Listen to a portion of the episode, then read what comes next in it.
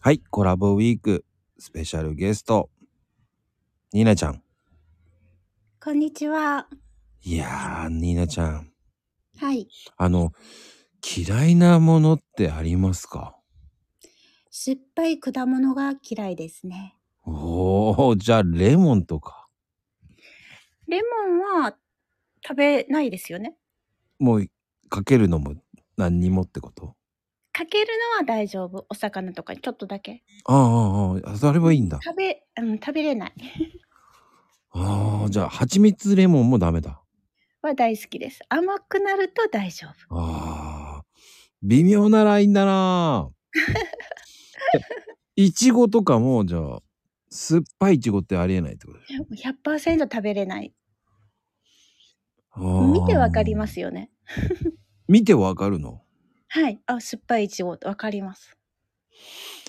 すげえプロ だニーナプロと呼びますその酸っぱそうなやつってうん。えどういうふうにわかるの見てなんかもう、白い、しに近い赤とか。ああすごい売れているイチゴであん甘そうな感じなんだろううーん豊の花とかが大好きなんですけどう、んうんうん、大きいのは甘いってイメージ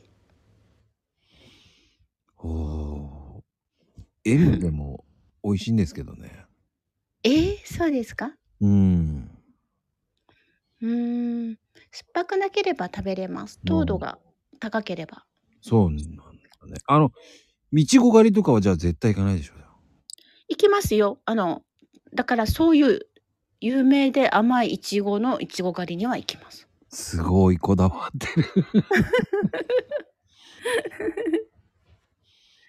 そこは平気なんだ。